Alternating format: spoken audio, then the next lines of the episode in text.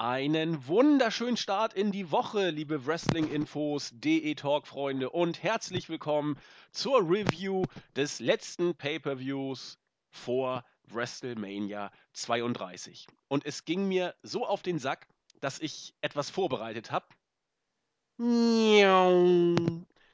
Ich mache jetzt hier nicht etwa Sheldon Cooper nach, der auf einer Halloween-Party den Doppler-Effekt versucht äh, darzustellen, sowohl irgendwie als Kostüm und auch akustisch. Nein, ich tue nur oder ich, ich äh, gebe meinem Genervtsein von dieser nervigen, ich weiß nicht wie oft es kam, bei jeder Einwendung von irgendeiner Video-Wiederholung kam bei Fastlane dieses und nu äh, habe ich einen Koller. Wie dem auch sei, trotzdem versuchen wir diesen Pay-Per-View zu reviewen. Rast die WWE zu ungeahnten neuen Höhen? Rast sie Richtung Abgrund oder rast sie in die Belanglosigkeit? Darüber gilt es zu sprechen. Und wer ist dafür besser geeignet als die gute Laune in Person, meine bessere Hälfte, der JME der Jens? Mahlzeit. Jens, da sind wir. Fastlane ist Geschichte. Ich will nicht sagen, wir haben alles gewusst. Es gab einen großen Upset, der eigentlich keinen interessiert hat, nämlich beim Six-Man-Tag-Team-Match. Ansonsten lagen wir, glaube ich, in der Tat relativ gut davor. Ich versuche mal vorsichtig anzufragen, wie hat es dir denn gefallen? Ach, ich habe ja den Bericht gemacht und ähm, ich weiß nicht, äh, am Ende ähm, habe ich das bekommen, was ich erwartet habe. Ja, könnte man durchaus so sagen. Ich hatte es auch auf Twitter so gesagt. Was im Vorderfeld nicht viel war, also, aber es war das, was ich vorher erwartet habe. Es war wie die meisten WWE Pay-Per-Views eine wrestlerisch gute Show, die aber was Booking angeht, oder zumindest auch was äh, das langfristige Planung angeht, da durchaus immer mal ein paar Fragezeichen aufwirft, wobei das dieses Mal gar nicht so schlimm war. Aber wer sich nun eine klare Show erwartet hat und äh, der, den großen Hype für die nächsten Wochen bis WrestleMania, ich weiß nicht, der hatte vorher schon viel zu viele Erwartungen. Also im Moment ist es einfach so, man sollte an WWE nicht sonderlich hohe Erwartungen haben. Ja, das muss man wohl tatsächlich so unterschreiben. Wir haben uns ja in der Preview schon darüber unterhalten, dass unsere Erwartungshaltung eher im unteren Bereich anzusiedeln ist. Äh, man wurde nicht enttäuscht, weil man genau das auch bekommen hat. Aber ich, ich weiß nicht, also ich gehöre jetzt zu denen, die, die heute ja arbeiten mussten und dann nach der, nach der Maloche sich das Ding angeguckt haben. Und also ich, ich, ich will es jetzt ja nicht allzu negativ darstellen, aber stellenweise musste ich mich da schon fast durchkämpfen. Äh, und einigermaßen auch äh, mit der Müdigkeit äh, kämpfen teilweise, weil es, es, es zog sich, finde ich, schon relativ lange bei gewissen Matches, äh, aber dazu dann, wenn es soweit ist. Die Pre-Show habe ich deswegen aus Zeitgründen auch nicht sehen können. Ich weiß aber, dass Jens sie gesehen hat, zumindest das äh, Pre-Show-Match. Und darüber können wir auch nochmal kurz sprechen. Das ja, ich weiß nicht, wie vielte Aufeinandertreffen um die Championship war es diesmal? Das dritte? Vierte? Ich weiß es gar nicht mehr. United States Championship Match. Two out of three Falls. Kalisto gewann gegen Alberto Del Rio mit 2 zu 1. Reihenfolge der Eliminierung 1-0 für Kalisto, nachdem Del Rio nach knapp 5 Minuten einen Stuhl eingesetzt hatte und damit zuschlug. Dann der Ausgleich von, Kalist, äh, von Del Rio nach dem Double Footstorm, wie man das von ihm kennt. Und nach einer Viertelstunde rollte Kalisto Del Rio zum Sieg ein. Ich habe das Match, wie gesagt, nicht gesehen. Das Finish lässt ja fast befürchten, dass es weitergehen könnte. Wie war denn das Match, Jens? Ja, um gleich bei diesem Thema zu bleiben. Das Match war so, wie man das Match im Vorfeld hätte erwarten können. Also ich bin der Meinung, dass ich, ich weiß nicht, welches Match der beiden das war, das wird beim letzten Pay-Per-View gewesen sein, glaube ähm, dass ich das sogar ein bisschen besser fand. Ansonsten war es ein gutes Match. Äh, daran war jetzt nicht grundsätzlich viel verkehrt, aber das, man hat eben halt diese Art, also es war jetzt nicht besser als die Matches, die man vorher von den beiden schon gesehen hat. Und ich glaube, das ist so ein bisschen das Problem. Das ist, war kein Vier-Sterne-Match, das war irgendwie was um die, keine Ahnung, naja, wenn man hoch reingeht, um die dreieinhalb. Das war ein richtig, richtig gutes Match, aber es fehlt eben jegliche Aufregung, weil es auch äh, keine Storyline dahinter steckt und ähm, wenn man dann zum fünften Mal das gleiche Match äh, sieht, obwohl, auch wenn es ein richtig, richtig gutes Match ist, fehlt dann halt einfach das gewisse Prickeln, sondern man nimmt so wohlwollend nickend entgegen. Und ähm, ja, eine Sache muss ich sagen, viele haben sich darüber aufgeregt, warum den, da habe ich mich dann tatsächlich auch gefragt, ob viele zum ersten Mal jetzt Wrestling schauen oder so, warum den Del Rio mit dem Stuhl zuschlägt und disqualifiziert wird und den Fall in Kauf nimmt. Das ist doch bei äh, Two out of Three Falls Match, also gefühlt in 10% aller Matches ist doch dieser Spot drin. dass der Heel äh, ähm, den, ersten, den ersten Fall herschinkt, um sich den Vorteil zu verschaffen und dann gleich in, in, den, den, den, mehr oder weniger den zweiten Fall ähm, ähm, hinterherzuschieben für sich und dann eigentlich auch dann, oder oft genug auch den dritten gleich. Also es ist ja eigentlich ein Spot, den gab es schon gefühlt 80.000 Mal.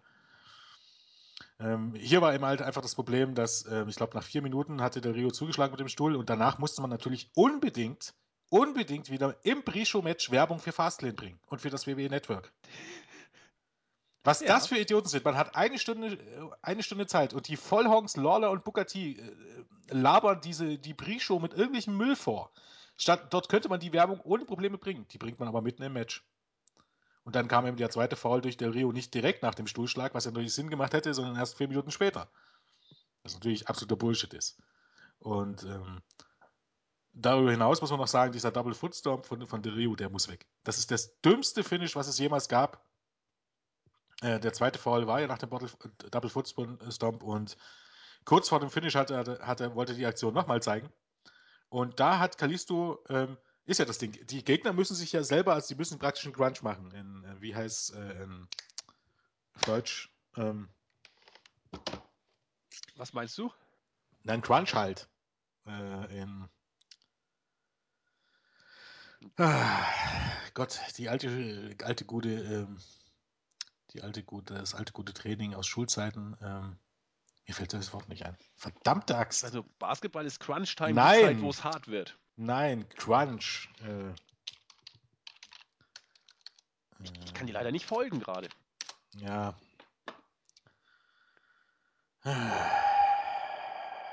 Warte, ich kann das ja. Ich kann über Bild singen. Wir haben Zeit. Wir haben Zeit. Wollte ich gerade sagen. Es ist ja Montag, die Woche fängt gemütlich an. Ja, da können wir auch mal das Wort Crunch genau. nachschlagen. Sicher ist sicher. Machen wir doch jetzt. Captain Crunch kenne ich, glaube ich, von den Simpsons. Nein. Das ist eine Cerealienpackung. Kann man essen. Bitte mal gucken. Oder Cruncher, unser Admin. Nein. Grüße. Guck dir das Bild an, Gottverdammt. Ach so, ja, das, aber das können doch jetzt unsere Hörer gar nicht. Ich gucke mir das Das Bild ist doch egal, an. aber dann wirst du, äh, wirst du wahrscheinlich auf den Namen drauf kommen, wie es heißt. Ja, ich gucke mal. Ich äh, rufe das Bild jetzt auf. Das Tolle ist, mein Internet hat gerade die Geschwindigkeit eines C64. Die jüngeren von, äh, älteren von euch werden sich, ich krieg's nicht geöffnet. Was ist denn da jetzt los? Oh doch, stopp. Hä? Bist du noch da, Jens? Ja, natürlich. Das ist gut. Äh, Fehlermeldung. Ich, kann, ich krieg's nicht hin, Jens. Wir müssen es ein andermal machen. Das kann doch nicht sein. Warte, ich schicke dir noch ein Bild. Oh. oh Gott, wie heißt denn das? Ich komme nicht drauf. Nee, du wirst doch jetzt mal das Bild öffnen können. Du hast doch. Äh, ah, ich versuch's nochmal. Moment. Noch ist nichts verloren. Na, das fängt ja gut heute. Das sind keine Kniebeugen, sondern wie heißt es denn? Gottverdammt. Wenn du dich auf den Boden legst und die Übung machst, ein Crunch halt. Ich, ich kenne nur Dips. Ach Was? so, Crunch. Äh, Sit-Ups sind Crunches. Ja, Sit-Ups. Da gibt es auch einen deutschen Begriff dafür. Gottverdammt. Ich, ich kenne nur Sit-Ups. Da gibt es doch keinen deutschen. Hä? Klar gibt es einen deutschen Begriff dafür. Also Dips machst du für einen Trizeps und Crunch machst du für. Ja, für aber ich kann auch in, vor, vor 20 Jahren zur Schulzeit hat mein Sportlehrer nicht gemacht, wir machen jetzt 20 Crunches. Oder 20 Sit-Ups. Ich kenne das Wort nur nicht. so. Ich kenne nur Sit-Ups. Ja, da gibt es auch ein deutsches Wort. Ja, egal. Ähm, Bauchmuskeltraining. ja, nee. Ähm,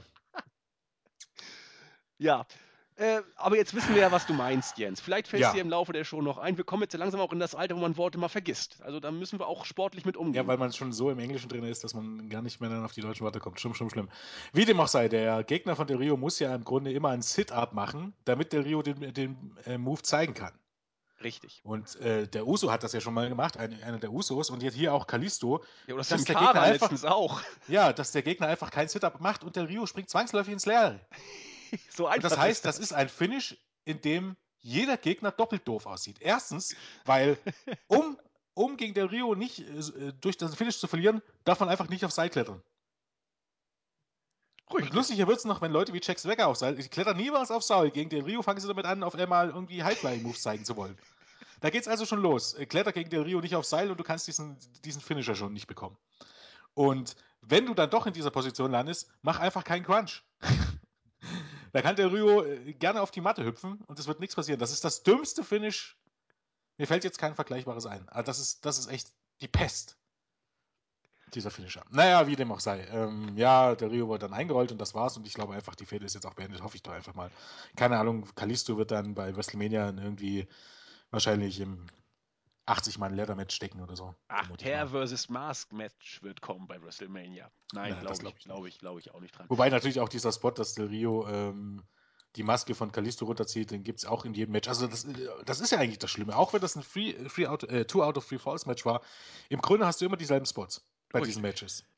Auch das ist das Problem. Selbst wenn die Matches sehr gut sind, du kennst die Matches schon, weil du die genauso schon mal gesehen hast. Auch dieses Mal war Del Rio und Kalisto waren wieder in der Ringecke und Kalisto saß da und Del Rio hat versucht, äh, ihm die Maske vom Gesicht zu reißen. Siehst du? Da weißt du nicht mehr, ob du jetzt gerade den Royal Rumble guckst oder, oder Fastlane. Oder Raw, genau. Das macht bei- Hausshows macht das nichts. Das ist das Problem. Ich glaube, mittlerweile glauben die, dass das TV und ähm, das TV und Pay-per-Views äh, Hausshow-Matches sind. Bei Hausshow-Matches kannst du jede, jeden Tag das gleiche Match zeigen. Weil es nämlich meistens nicht die gleichen Leute oder, oder zu 99% nicht die gleichen Leute sitzen, die sich das anschauen. Das stimmt. Das ist im Fernsehen ein bisschen was anderes. Und dementsprechend sollte man sich vielleicht mal überlegen, ob man so ein Match dann nicht ein bisschen anders gestaltet. Aber naja.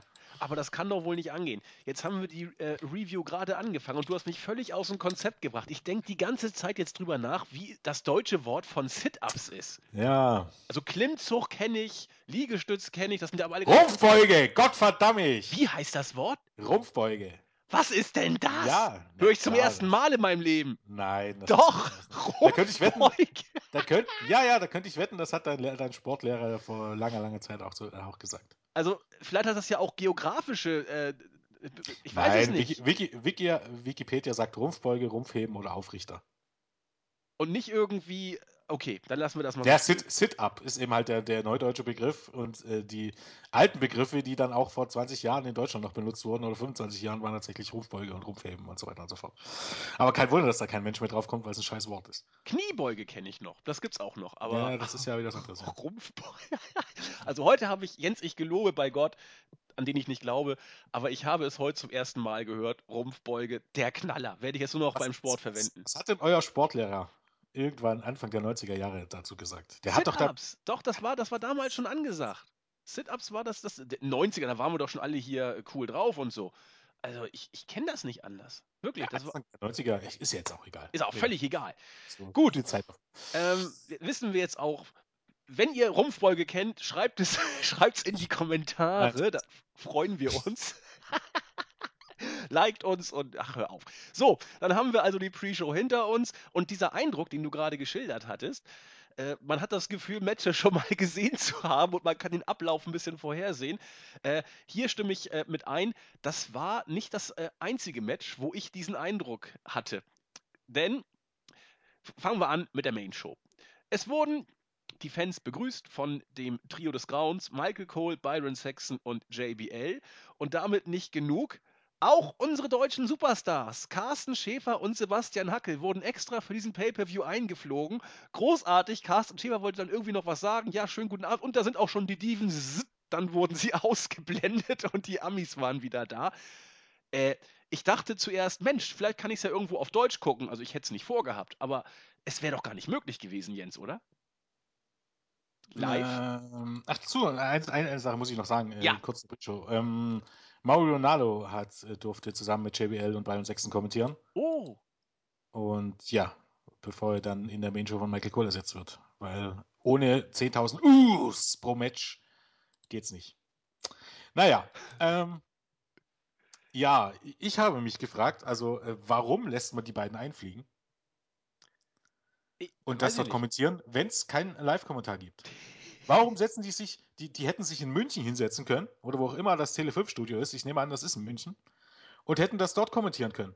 Und um 11 wäre das online gewesen. Wo, wär, wo war jetzt der Mehrwert, die einfliegen zu lassen, um das live zu kommentieren? Das machte für mich überhaupt gar keinen Sinn.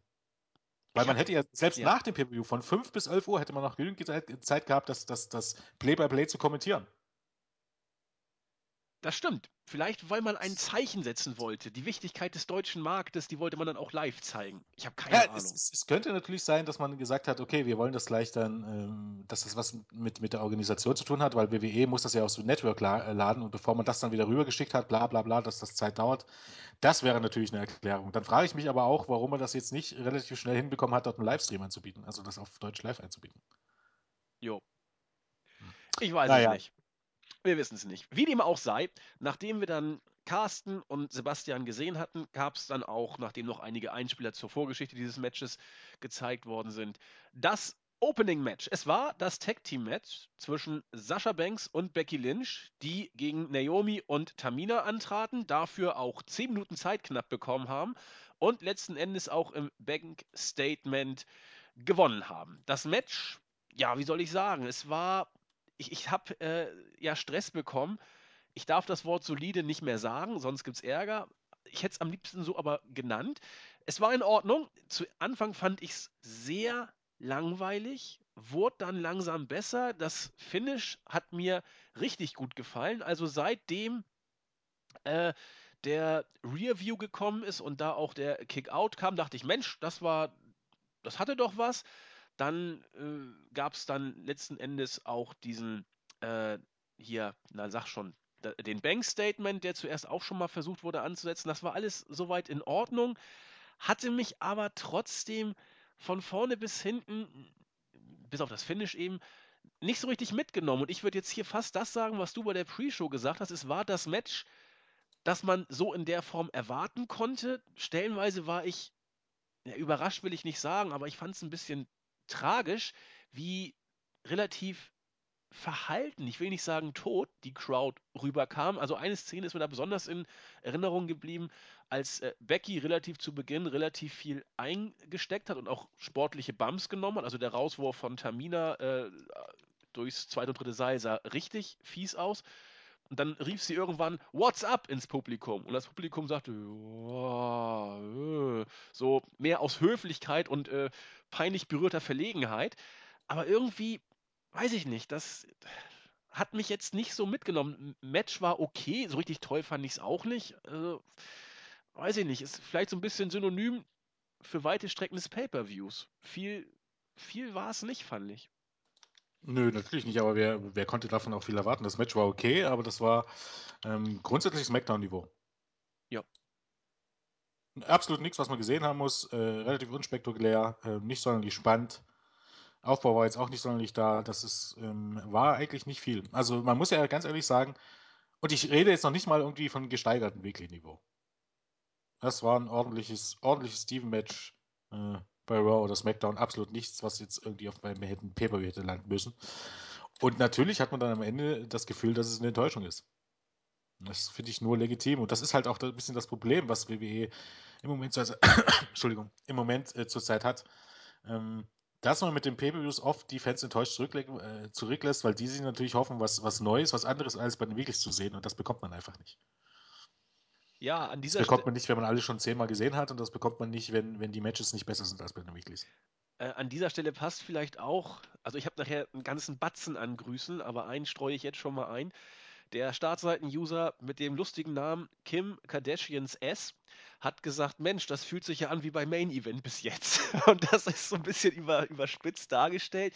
Aber es macht schon deutlich, das, was Jens und was ich auch immer versuche anzudeuten, äh, man ist häufig bei den Pay-per-Views auf Weekly-Niveau. Da ist es schwer, äh, die Abgrenzung hinzubekommen, was Matchqualität und überhaupt was die Matches angeht, sind selten schlecht, aber ragen auch nicht heraus oder grenzen sich irgendwie groß ab von den Matches, die wir bei SmackDown oder Raw äh, sehen. Und das war genau das Gleiche.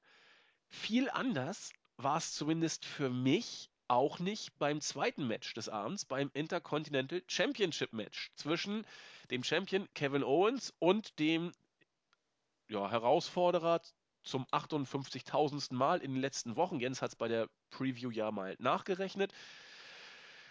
Dolph Ziggler. Das Match war gut. Ich würde sagen, man kann hier schon gut zu sagen. Zu Anfang fing es für mich ein bisschen sehr verhalten an. Also da hat auch wieder dann Kevin Owens seine äh, Headlocks of Horror rausgeholt. Das muss so sein. Interessant hier die Crowd, die ein bisschen mehr drin war. Let's go Sigler, Fight Owens, Fight. Chance habe ich mir aufgeschrieben. Was mich mal interessieren würde. Dolph Sigler setzt ja diesen hoch eingesprungenen Elbow Drop an. Dieses Mal hat es, glaube ich, ich weiß nicht, vier, fünf Mal gemacht hintereinander. Äh, hat er eigentlich irgendwann mal ein Match nach diesem Move gewonnen? Ich kann mich mm, nicht nein. erinnern. Also ich verstehe nicht, äh, ich habe es bei Raw unendlich oft gesehen. Ich sehe es bei den Pay-per-Views unendlich oft. Ich, das ist, das ist eine von diesen Sachen. Wenn man etwas zu oft sieht, man weiß, dass Owens nicht gepinnt werden wird. Man weiß, wie diese Matches aufgebaut werden. Man weiß, wann welcher Move kommt. Und dieses Match, es war nach einem etwas verhaltenen Beginn auch wieder nicht schlecht bis gut. Aber ich hatte auch hier das Gefühl, bis auf ein, zwei Highlights sozusagen, das habe ich doch alle schon ein paar Mal gesehen. Hast du ja. Ja. Das, das ist genau das Problem. Das war ein gutes Match, das war vielleicht sogar ein sehr gutes Match. Fand ich auch besser als das Pre-Show-Match. Hm, wir haben beide eine starke Leistung gezeigt. Problem ist, äh, dass das Match vorher schon mehrmals gesehen hast, wo sie auch schon eine gute Leistung gezeigt haben. Richtig. Und hier ist es mir dann halt tatsächlich ein bisschen gedämmert, dann auch gerade hin, ähm, hinten raus, dass Dolph Ziggler, ähm, an dem scheiden sich die Geister. Viele Oldschool ähm, Wrestling-Experten, also Leute wie Lance Storm und so weiter und auch Brian Alvarez sagt das jetzt eigentlich immer von, von, von praktisch bei jeder Show aufs Neue, dass Dolph Ziggler gar kein so guter Wrestler ist, wie viele immer glauben, wie viele Fans glauben. Weil er macht immer unglaublich viel und das, was er macht, ist aber nicht unbedingt äh, super durchdacht. Also zum Beispiel, dass er in, in einem Match gefühlt durchaus mal acht Superkicks zeigt und ähm, dann bringt er den Spot mit äh, hier John Michaels hier, äh, hier Playing the Band und so. Also hier Chin, Chin Music, weißt du? Ja. Was überhaupt gar keinen Sinn macht. Du, äh, du machst vorher aus dem Superkick einfach nur einen Move und dann bist du eine Riesenreaktion, wenn du die Switch Music zeigst. Das funktioniert einfach nicht. Das wertet diesen Move ab. Oder, ähm, das war eine ganz gute Erklärung. Er zeigt eben diesen Superkick und bringt diesen Spot von John Michaels. Also, dass er praktisch vollkommen kraftlos zusammenbricht und auf seinen Gegner landet und in letzter Kraft das Cover einsetzen kann. Ne? Kennst du ja diesen Spot. Auch von Shawn Michaels ganz bekannt. Ja. Und den bringt Dolph Ziggler. Und danach springt er sofort auf und in, in, in 200 Stundenkilometer rennt er wieder durch den Ring. Ja, passt nicht. Ja, er macht immer so viel und er hat, er hat immer, er hat, hat wahrscheinlich immer viele Tapes gesehen und ist großer Fan von Shawn Michaels und Co. und, und möchte das auch so machen, aber er, aber er hat, glaube ich, nicht verstanden, warum die das gemacht haben. Ja. Und er ist natürlich, von, was die Athletik angeht und, und ist ein großartiger äh, Wrestler, aber am Ende ist, ist er ein Paradebeispiel dafür. Er wäre wirklich bei PWG, wäre er der Gott schlechthin, aber ansonsten ist er halt der Paradewrestler dafür, dass, dass er es nicht so hat mit Geschichten erzählen, sondern damit hat, Moves zu zeigen.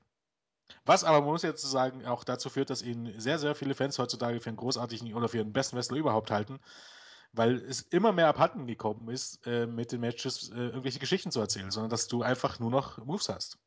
Und Selling ist ja gut und schön, aber Selling macht dann am Ende dann auch nur Sinn, wenn du, wenn du wirklich dann auch konstant zählst. Und wenn du, wenn du eben zum Beispiel nach der ähm, nach dem Superkick vollkommen kraftlos äh, zusammenfällst und gerade noch so das Schaffer, äh, Cover schaffst, solltest du danach nicht sofort wieder aufspringen. Das, das ist der Punkt. Du kannst auch ja. durch das Selling nämlich Matches erzählen, wenn du es richtig sellst, sozusagen. Ja. Das sehe ich auch so. Also eine Aktion auch hier, äh, Sigler ist ja jemand, der auch die, die, die harten Bumps nimmt. Das war, äh, nachdem Owens ein, ein Whip-In in die Ecke gekontert hat und ihn mit voller Wucht in die äh, Turnbuckles geschleudert hat. Da ist, äh, er ist, glaube ich, nicht der so heftig Hart, Bitte? Der gute alte Bret Hart-Spot. Ja, genau. Bret Hart hat den auch immer sehr intensiv äh, genommen.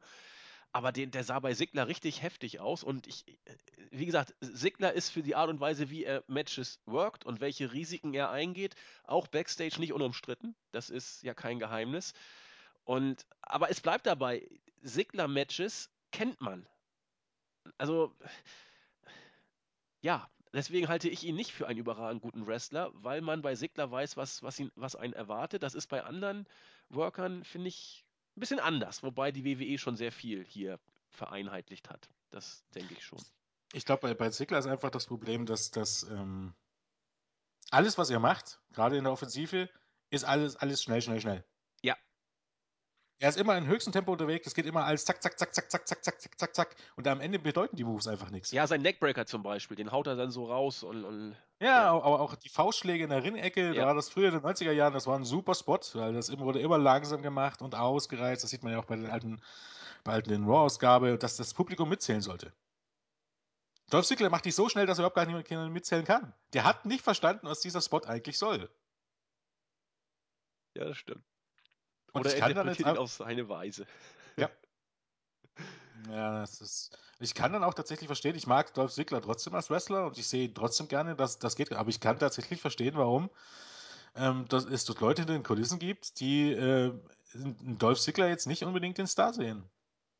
Also er macht sich das auch selber kaputt, weil der muss sich ihm halt auch bewusst machen, wo er, wo er, wo er wrestelt. Und bei WWE ähm, ist es mittlerweile schon so, dass, dass auf Stories in den Matches nicht mehr viel Wert gelegt wird, sondern dass es viel darum geht, wie viel Moves du zeigst. Das ist mittlerweile der WWE-Stil. Brauchen wir jetzt nicht groß drüber reden. Ähm, aber äh, Dolph Ziggler setzt dem Ganzen nochmal eine Krone auf. Ja. Und das ist, wie gesagt, was ganz anderes als bei PWG. Bei, bei PWG, das ist, keine Ahnung, das ist wie ein Arcade-Wrestling-Game. Da geht es da geht's, äh, im Grunde darum, möglichst spektakuläre Sachen zu zeigen und sich gegenseitig zu killen, solange bis der Energiebalken leer ist. Aber das ist nicht WWE. Um es bei Sigler positiv zu formulieren, könnte man es ja vielleicht so sagen, das betont er ja auch immer ab und zu. Äh, he does it on his terms, sozusagen. Er geht da ja seinen Weg konsequent, so wie er es für richtig hält. Er hat ja an seiner Art und Weise, wie er Matches work, nichts geändert, obwohl man es ihm ja schon mehrfach nahegelegt hat, an seinem Stil ein bisschen was zu machen. Er zieht das konsequent durch. Das ist dann eben seine Interpretation. Aber, aber das ist auch das Problem, bisschen deshalb äh, bin ich der Meinung, deshalb weiß ich auch, dass Dolph Ziggler, ich, ich, ich müsste jetzt lange überlegen, aber ich wüsste jetzt nicht, dass Dolph Ziggler wirklich mal in einem Singles-Match ein Vier-Sterne-Match gewirkt hat. Nee, habe ich auch Man überlegt. denkt, Dolph Ziggler ist einer der besten Wrestler überhaupt, aber dann überlegt mal, wann hat, wann hat Dolph Ziggler mal wirklich in, in dem Singles-Match einen wirklichen Klassiker abgeliefert? Gab es bestimmt mal, aber ich kann mich jetzt nicht daran erinnern. Das ist vielleicht in all seinen Jahren bei WWE, waren es vielleicht zwei Matches. Lass es drei gewesen sein. Aber viel mehr waren es nicht. Da hatte Roman Reigns mehr. Ja. Muss ich überlegen, der hatte gegen Daniel Bryan, gegen Brock Lesnar, gegen, gegen Randy Orton, hatte der richtig, richtig starke Einzelmatches an das Niveau kommt Dolph Ziggler nicht ran. Dolph Ziggler ist der typische drei bis, von mir aus drei, drei Viertel Sternewäschler und ansonsten darüber hinaus geht's nicht. Wobei, Was er sich aber auch durch seinen Stil kaputt Das macht. wollte ich gerade sagen. Das und zum anderen äh, kriegt ein Roman Reigns auch eher die Gelegenheit, solche Matches zeigen zu dürfen von der Card-Ansetzung her. Ja, ich meine, ne? in einem 15-minütigen Match gegen Kevin Owens kann man schon mal ein Vier-Sterne-Match raushauen. Ja, ich weiß nicht, ob man, ob man ihn lässt. Also Owens halte ich auch für jemanden, der, der locker äh, Vier-Sterne-Matches raushauen kann. Hat er ja schon oft genug gezeigt, dass er diese Matches raushauen kann. Aber ich, ich habe das Gefühl, man, in den Card-Regionen lassen sie einen vielleicht tatsächlich auch nicht. Weiß ich ja, nicht. das hat äh, natürlich, du bekommst nicht mehr Zeit und du hast dann deine Finish-Vorgaben, aber wie man das Match zusammenstellt, das, da haben die Wrestler ja durchaus Einfluss drauf. Da stellt sich nicht Vince McMahon hin sagt und ihr wirkt jetzt das und das Match. Das machen die ja mit den Road Agents aus. Also so ein bisschen Einfluss haben sie darauf schon, welche Spots sie zeigen und wie das Match abläuft. Also ähm, ich weiß nicht, ob es das alleine ist. Nee, das, das natürlich hast du, hast du weniger Chancen, definitiv. Und natürlich haben Leute wie John Cena und äh, Roman Reigns im Laufe der Jahre auch so gute Matches gezeigt, weil sie die Chance dazu bekommen haben. Ähm, aber trotz allem, äh, sagen wir einfach mal so, bei Dolph Ziggler kann man sagen, er ist einfach den Beweis schuldig, dass er solche Matches wirklich äh, oft abliefern kann. Ob ja. er es kann, will ich gar nicht abstreiten, aber er ist den Beweis schuldig. Ja, da gehe ich mit. Da gehe ich mit. Owens hat ihn bereits geliefert, Sigler äh, noch nicht so intensiv. Aber ich glaube, also es ist, es ist ein Gefühl. Ich habe es durch nichts jetzt belegt, aber äh, auch, auch, da kommen wir später noch zu Leute wie, wie äh, Styles und Jericho, das war ja ein richtig gutes Match. Aber ich glaube schon, dass, dass äh, die WWE darauf achtet, dass die Midcard der Maincard versucht, nicht die Show zu stehlen. Dass sie da gewisse Vorgaben schon machen. Da bin ja, ich natürlich. Mir, also ich glaube, das werden, das bekommen die ja auch äh, durchaus gesagt, denke ja, ich mal. Das, das denke ich nämlich auch. Und äh, da Owens ja schon mehrfach an der Spitze der Card bei Pay-Per-View stand, oder zumindest äh, Co-Main-Event, die, die Cena-Matches zum Beispiel seien hier genannt, durfte er es eben raushauen. Und da ist ein Dolph Ziggler so häufig nicht gewesen an der Spitze der Karte. Ich gucke gerade, das, das letzte Match, was von Dolph Ziggler, Singles-Match, das Dolph Ziggler vier Sterne von vier Sterne bekommen hat, war, also von Dave Meltzer jetzt, ich meine, das ist ja auch ein bisschen subjektiv, aber es waren äh, sehr, sehr viele zwischen eben zwischen drei und, und drei, drei, drei, drei, ja. drei, zwischen drei und dreieinhalb waren sehr viele. Das letzte Match, was vier Sterne bekommen hat von Sigler, war am 16. Dezember 2012 gegen John Cena. Das ist schon ein paar Tage her. Und davor gucke ich jetzt. Davor war es. Nee, um Gottes Willen, davor gar nicht eigentlich. Nee, davor gar nicht. Das ist das einzige Singles-Match von Dolph Ziggler, was jemals von Dave Meltzer vier Sterne bekommen hat. Ja, passt. Und das, passt zum Eindruck. Ja, für mich. Äh, und das ist jetzt gar nicht mal, dass wir Dolph Ziggler scheiße finden, ganz im nee, Gegenteil. Dolph Ziggler, Dolph genau. Ziggler ist ein sehr guter Wrestler, ja. aber der ist nicht so gut, wie viele glauben. Also was heißt, sein Stil, sein Stil verhindert einfach, ähm, dass er noch wesentlich besser ist oder dass er so wirklich, dass er wirklich so gut ist, wie, wie viele andere, wie für wie viele andere ihn halten. Gott, war das jetzt richtig? Keine Ahnung. Ja, aber wir wissen ja, was Bin du meinst. heute. Ja. Das passt schon. Gut, dann, also wie gesagt, Kevin Owens hat das Ding dann nachher äh, letzten Endes gewonnen, nach der Pop-Up Powerbomb. Gutes Match, wir haben alles dazu gesagt. Äh, definitiv hätte man es nur nicht schon so häufig gesehen und hätte man nicht so viel schon gewusst, wie es passiert. Es gab auch keine wirklich großen Surprises, muss man schon sagen. Also, dass das irgendwie Sigler aus der Powerbomb ausgekickt wäre oder, oder solche Geschichten, das, das gab es dann ja auch nicht. Keine, keine Eingriffe von außen, die hier irgendwas gebracht hätten oder auch kaputt gemacht hätten. Das war ein durch die Bank weg gutes Match. Was weiß ich, wie du schon sagtest, hier kann man locker dreieinhalb Sterne, drei, drei, drei ein Viertel, dreieinhalb geben. Das ist so genau diese Art, wie, wie äh, Sigler seine Matches wirkt. Owens ist ja nur auch, also Owens hat mir sowieso sehr gut gefallen. Und je- jetzt, jetzt äh, habe ich auch mal geguckt, eben weil wir gerade dabei sind, Kevin Owens. Der hat alleine seit, seit äh, im Main-Roster hat er 1, 2, 3, 4, warte, 1, also beziehungsweise im, also 2005 hat er gegen Cena dreimal, gegen Finn Balor zweimal, 2015 jetzt, ne? Genau. naja, 2015 und gegen Dean Ambrose einmal über vier Sterne bekommen. Die hat er Und seine Ring of. Honor Zeit äh, ist da gar nicht mit eingerechnet. Da waren noch, äh, noch ein paar ähm, Matches auf solchem Niveau dabei. Das ist richtig. Also von daher, Wobei dazu muss man auch der, der Fairness halber sagen, das waren äh, Pay-Per-View Main- oder Co-Main-Event-Matches, ne? Wobei das Ambrose-Match, das war dieses Tables, äh, dieses Last Man Standing-Match, ne? Bei, ja, ja, genau. beim Royal Rumble. Also- hat Melzer vier Sterne plus gegeben, glaube ich. Ja. Viereinhalb, äh, vier ein Viertel, glaube ich, hat er gegeben. Ja, ja, Genau. so. Das Ich meine, wie gesagt, das ist subjektiv, aber es, es zeigt so ein bisschen schon den Trend. Ja. Das ist Dolph Ziggler eben, da ist Luft nach oben. Und ihm ist es offensichtlich egal. Das, das meine ich ja. Es ist, er zieht da sein Ding durch mit allem, was da an Konsequenzen gut oder schlecht ist. Ich glaube, damit haben wir dieses Match und die Umstände hinreichend gewürdigt. Ich musste ja schmunzeln, ob das jetzt äh, zwischen diesem und dem nächsten Match war oder zwischen dem ersten und dem zweiten. Platzpatron Kelly war ja wieder im Publikum. Äh, hat da irgendwie sich unfugmäßig mit seiner Spritzpistole da präsentiert. Ich, herrlich. Also der Typ scheint ja irgendwie ein großer Wrestling-Mensch zu sein. Da musste ich kurz schmunzeln. Immer wenn ich ihn sehe, muss ich lachen. Gut, dann herrlich. Das nächste Back Backstage-Segment, das vor dem Six-Man-Tag-Team-Match kam. Big Show stand da und hat da irgendwas gefaselt über Gesetze des Dschungels und äh, äh, man muss überleben und keine Ahnung. Dann kam Ryback, hat wieder, wir machen ja Movies, hat dann wieder ins, ins Leere geguckt. Er hat nicht Big Show angeguckt, nicht in die Kamera und hat gesagt, also heute haben die Wyatts aber ein bisschen zu viel abgebissen, als die auch wirklich kauen können. Super. Dann geht das Licht aus. da war ich schon wieder bedient. Das Licht aus, Rauch kommt, aber klar, jetzt muss Kane auftauchen. Und so war es dann auch. Er will sie an den Platz schicken, der seinem Herzen da irgendwie am nächsten ist. Heute geht es für die Wyatts in die Hölle. Also solche Segmente, absolut großartig. Mann, war das schlecht. Ja, das habe ich mir auch gedacht. Schlecht. Die Promo war einfach nur sowas vom, zum Fremdschämen. ja, Wie diese drei Geeks dort irgendwelche Scheiße labern. Oh, herrlich. Herrlich. Oh, war das schlecht. Aber auch Ryback, das ist immer großartig, wenn der reinkommt und dann schön an Kamera und Person vorbei ins Nichts guckt, als ob er auf Krampf die WWE-Vorgaben umsetzen möchte, weil wir machen ja Filme. Oh, war das, war das geil. Auf jeden Fall, nachdem der Teamgeist auf diese Weise beschworen wurde, ging es dann los. Die Wyatts haben den äh, typischen Entrance gekriegt, den man von den Wyatts ja schon kennt. Dann kam, glaube ich, zuerst Big Show, mehr Bu als äh, Jubel. Dann Ryback, ich habe gefühlt gar keine Reaktion wahrgenommen bei ihm und Kane, wo es dann noch so ein bisschen Nostalgieapplaus äh, gab. Und dann ging das Match los. Auch hier, meine ich, haben wir, zumindest aus meiner Sicht, das bekommen, was wir erwarten durften. Es war beileibe kein wirklich gutes Match. Also das waren große Leute, die gegeneinander losgegangen sind, die auch äh, bis auf Luke Harper wrestlerisch alle doch relativ limitiert sind in dem, was sie können. Das klingt immer so, wenn wir hier drüber sprechen, als ob wir es alle viel besser könnten. Nein, können wir natürlich nicht, aber äh, da gibt es Leute, die technisch doch etwas mehr drauf haben als diese großgewachsenen Männer. Das ist ja auch alles kein Geheimnis.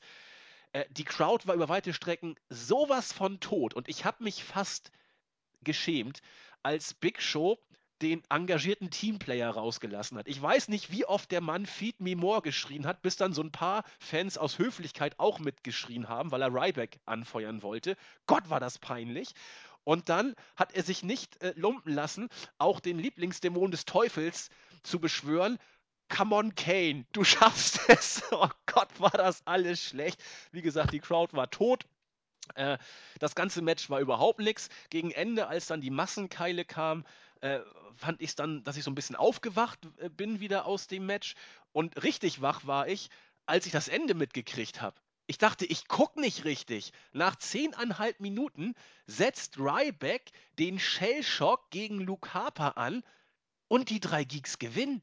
Also, äh, also da dachte ich, okay, vielleicht will man ja die Wyatt Family jetzt noch aufbauen für den Eingriff, weil bei der WWE gilt ja diese Pseudologik, wer viel verliert, äh, ist dann irgendwann wichtig. Aber die griffen dann ja auch nicht ein. Will man die Wyatts jetzt komplett der Lächerlichkeit preisgeben? Glaubt man ernsthaft, dass Kane, Big Show und Ryback irgendwie eine gewisse Relevanz haben? Wa warum haben die drei gewonnen? Äh, kannst du es mir erklären? Ich habe auch nichts von, von Melzer oder so bis jetzt gehört. Ich äh, hatte keine Zeit. Dafür gibt es keine Erklärung, außer dass offensichtlich also meine Theorie, das Beste, was mir in den Weg kommt, nee, es, es gibt dafür keine Erklärung. Luke, vor allem wird Luke Harper gepinnt und Luke Harper soll in, in ein paar Wochen bei dem Network Special gegen Brock Lesnar antreten. das ist auch wieder so eine Sache, dass man nicht, wenn man jetzt schon die White Family besiegen will, warum pinnt man nicht Eric Rowan? Ja, keine Ahnung.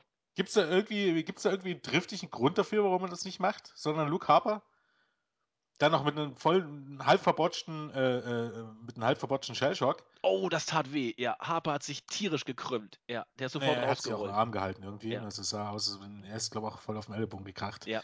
Äh, ich habe keine Erklärung dafür, außer dass man die Pläne für die Wildfilme über den Haufen geworfen hat, weil es heißt ja mittlerweile, dass ähm, das Mania-Match jetzt seit gestern Brock Lesnar gegen Dean Ambrose heißen soll. Aha. Ja. Habe ich nichts von gehört, aber interessant. Ja, ist so, ja. Heißt so, Brian White gegen Brock Lesnar soll vom Tisch sein. Dean Ambrose gegen Brock Lesnar ist die neue Richtung. Ja, wird wohl Was ja tatsächlich auch Sinn macht nach den letzten ja. Wochen, muss man ja ganz klar sagen. Und bin ich wesentlich, finde ich wesentlich besser, schon meine Freude auf WrestleMania wesentlich mehr gesteigert als durch Bray Wyatt gegen Brock Lesnar. Und ich habe nichts gegen Bray Wyatt, aber ich glaube, Dean Ambrose gegen Brock Lesnar wird das bessere Match, deutlich bessere Match. Ja, ich glaube, wir haben da vor ein paar Tagen oder Wochen schon drüber gesprochen. Dieses Match kannst du vor allen Dingen auch bringen, ohne dass du jemanden turnen musst. Das, das wird auch so passen mit Ambrose und Lesnar. Das, das haut hin. Ja, ich glaube, ich glaub, Ambrose äh, wird so oder so turnen. ja, aber ich glaube, nach Mania. Ja, ja, Gegner, ja, ja. Also vor Mania werden wir von Ambrose nichts an, in Sachen Turn sehen, glaube ich. Ansätze hast du jetzt schon und es ist ja ganz gut, wenn man das jetzt weiter. Äh, also zumindest da lässt man sich Zeit. Dann muss man ja ganz ehrlich sagen, wenn man jetzt Bray Wyatt weglässt, dann hat man tatsächlich einen durchaus guten Aufbau, den man durchaus so, so einen schleichenden Heel-Turn von Ambrose dann hat sich jetzt schon angedeutet, kann man jetzt bis WrestleMania gegen Brock Lesnar gut fortsetzen und nach, äh, nach Mania kann dieser Heel-Turn kommen. Also das ist tatsächlich dann mal gut umgesetzt. Problem dabei nur, Ambrose wurde unglaublich bejubelt für alle seine Aktionen, aber in der Sache das nach hast du vollkommen recht. Ja. In der Sache ähm, nach man muss ja auch dazu sagen, dass das, die White Family eben auch darunter leidet, dass diese Promos von Bray White äh, am Ende des Tages sind die ziemliche Scheiße. Ja. Er hat zwar eine, un, er liefert zwar unglaublich gut ab, das Gimmick ist eigentlich unglaublich ähm, gut, aber das, was man draus macht, ist das allerletzte. Also immer diese kryptischen, auf gut Deutsch, er attackiert immer irgendwelche Leute und es gibt gar keinen Grund dafür. Und dann versucht er das durch irgendwelche Scheiße zu erklären, äh, die, aber überhaupt gar keinen Sinn macht. Und das ist echt ein Problem. Und äh, das finde ich auch echt schade. Also, ähm, ich will jetzt kein Gehete hören, wie toll Bray White ist. Ähm, grundsätzlich ist es ein tolles Gimmick. Äh, grundsätzlich kann er, ähm, kann er die Sachen, die er abliefert, liefert er wirklich gut ab, aber inhaltlich ist das alles so, so, so furchtbar dünn. Äh, weiß nicht. Die ja. Leute bei NXT ähm, haben, hatten, hatten das irgendwie grundsätzlich anders ausgelegt. Aber ich, ich, ich krieg's nicht hin. Also ich, ich beim besten Willen, wenn man mit Braun Strowman irgendwas noch vorhat. Ich meine, der, der, der sah doch auch wieder aus wie Just Another Guy in diesem, in diesem Match. Da war nichts mit großer Riese, der da irgendwie alle. Also eigentlich müsste Strowman reinkommen, Ryback in, in seinen merkwürdigen äh, Würgegriff nehmen und dann ist das Ding durch. Aber der wurde ja hier auch, äh, ich glaube, Big Show hat ihm so diesen, diesen peinlichen Schulterblock außerhalb des Rings dann noch verpasst und Strowman ist hingefallen. Das, das, so baust du doch kein Riesenmonster auf. Und die war jetzt mal so von, von Ryback wegzufrühstücken von, von Kane und Big Show, die jetzt auf der Face-Seite äh, ein, ein Pay-Per-View-Sieg haben, keine Ahnung wofür, auch noch clean. Also, ach, ich, ich hab's, ich hab's nicht verstanden. Ich war hellwach und dachte, nee, das, das meinen die doch jetzt nicht ernst. Aber sie haben es tatsächlich ernst gemeint. Ne, ich muss sogar zugute halten, dass ich das Match besser fand, als ich das vorher vermutet hätte. Also zumindest hat man bei Pass. Also man, offensichtlich war ihnen einfach bewusst, dass äh, das Match ein ziemlicher Totalausfall werden kann. Und deshalb, Gott, ich keuche hier. Entschuldigung. Hat man ein paar ganz nette Spots eingebaut, die das Ganze noch ein bisschen gerettet haben. Also man hat immer noch das Beste draus gemacht. Ein Klassiker war es natürlich trotzdem nicht, aber ähm, wesentlich besser, als ich das erwartet hätte. Aber natürlich, das Finish macht so überhaupt gar keinen Sinn. Also, äh, überhaupt ich weiß nicht, das ist ja fast, als wenn ihr dort jemand im Dockhaus sitzt. Warum die White Family dieses Match gegen die drei Leute verlieren muss. Ja. Ähm, oder es könnte natürlich sein, dass man jetzt wieder, dass jetzt wieder der Turn von Ryback äh, und Kane und Big Show angekommen ist. Soll heißen, dass die für WrestleMania irgendwelche Fäden bekommen. Oh ist ja dann Gott. auch so. Oh Dass Gott. jetzt Ryback wieder irgendeine Fäde bekommt und deshalb muss er jetzt wieder anfangen zu gewinnen. Ich meine, muss er wieder relevant werden. du hast doch die Reaktion beim Entry gehört. Das macht bei WWE überhaupt gar nichts aus. Es ist, ist ja auch vollkommen egal. Das ist doch bei, bei Sheamus und Rusev und wie sie alle heißen auch so. Das ist, Meine zählt bei. WWE nichts mehr. Dass die die Warnschüsse nicht hören. Das ganze Ding verkommt zur Belanglosigkeit. Aber Wenn sie auf die Reaktion der Fans hören sollten, wär, wär, wär, hätte Roman Reigns den Main Event nicht gewonnen. das ist richtig. Da wäre einiges anders gewesen. Gut, lassen wir das so stehen. Kommen wir lieber zum nächsten Backstage-Segment. Da haben wir nämlich, Segment, pardon, da haben wir nämlich Roman Reigns, der bei Jojo, äh, ich bin heute irgendwie tüdelig, der bei Jojo stand und ah, es war wieder eine Promo zum äh, Kräuseln sozusagen. Ja, heute, heute geht es um alles. Mein, mein Leben steht auf dem Spiel. Und My life is on the line. What? My life is on the line. Es, da, da fällt einem Was? doch nichts zu ein. Ganz ehrlich. Und heute auch auf Dean Ambrose. Nein, nein, heute, heute ist äh, Crunch Time sozusagen. Heute geht es um alles. Und dann kam Dean Ambrose ins Bild unter großem Jubel äh, und hat ihm mal sowas von elegant die Show gestohlen. Ich habe jetzt nicht mehr genau drauf, was er gesagt hatte, aber er hat irgendwie ein, zwei ziemlich coole Sprüche gebracht. Ich habe sie leider nicht mehr drauf. Aber Minenspiel war großartig, äh, Gestik, alles gut. Und dann, ja, ja, heute, äh, äh, genau, irgendwie der, der Flug sei schon gebucht, hat er, glaube ich, erzählt. Und äh, Price Lane, äh, wa- was auch immer, gute Sprüche auf jeden Fall. Und dann am Ende sagte nur Reigns, ja, ja, äh, kannst das alles canceln und believe that oder so ähnlich. Keine gute Rolle von Reigns. Er muss nach wie vor diese für ihn zugeschnittene Rolle verkörpern. Sieht dabei alles andere als gut aus. Ambrose macht sein Ambrose Asylum Psycho-Gimmick, kommt dadurch deutlich cooler rüber. Und damit waren wir dann alle gehypt für den Main Event. Dazu Jetzt. möchte ich noch was. Noch Natürlich. sagen. Also bei Roman Reigns wird ja immer zu gut, ihm wird ja immer vorgehalten, dass er zu stark gepusht wird, dass er zu viel gewinnt, dass er zu wenige Moves kann und dass er kein guter Wrestler ist. Meiner Meinung nach ist das alles falsch. Das ist alles nicht das Problem. Ich bin der Meinung, jemand, der, der, ähm, der, der ein wirklicher Topstar ist, der muss fast alles gewinnen. Alle Main-Eventers sollten fast alle ihre Matches gewinnen.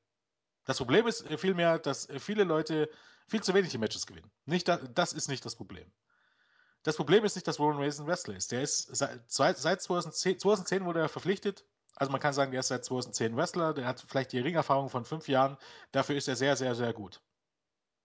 Und sehr, sehr, er ist jetzt bereits wesentlich weiter, als das äh, John Cena 2005 war. Als das Batista jemals war. Roman Reigns ist kein schlechter Wrestler, weil Moves nicht über, über darüber, nicht, überhaupt gar nichts darüber aussagen, wie gut ein Wrestler ist. Das kann man ja heutzutage immer nur wieder betonen, weil die, das Gerücht hält sich ja hartnäckig. Bei der Promo war es aber wieder so, es ist, ich, ich, ich für meinen Teil weiß, warum ich, warum ich Roman Reigns nicht in dieser Rolle sehe und warum ich es ihm auch nicht abnehme. Er ist so lange cool und er ist so lange badass, bis er anfängt zu sprechen. Er ist so lange einigermaßen charismatisch, bis er anfängt zu sprechen.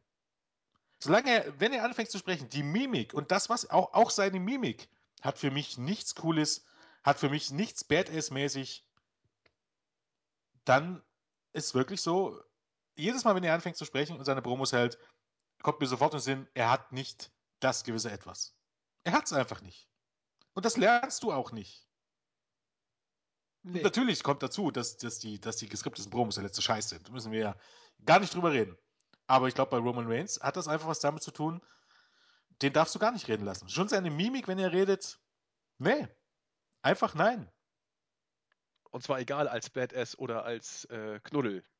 Ja, und das hat nicht mal, äh, ich meine, jeder hat seine Mimik und das ist nun mal so, aber ich glaube, für diesen Spot brauchst du das gewisse Edness und das hat Roman Reigns nicht. Ja, sagen wir nicht seit gestern.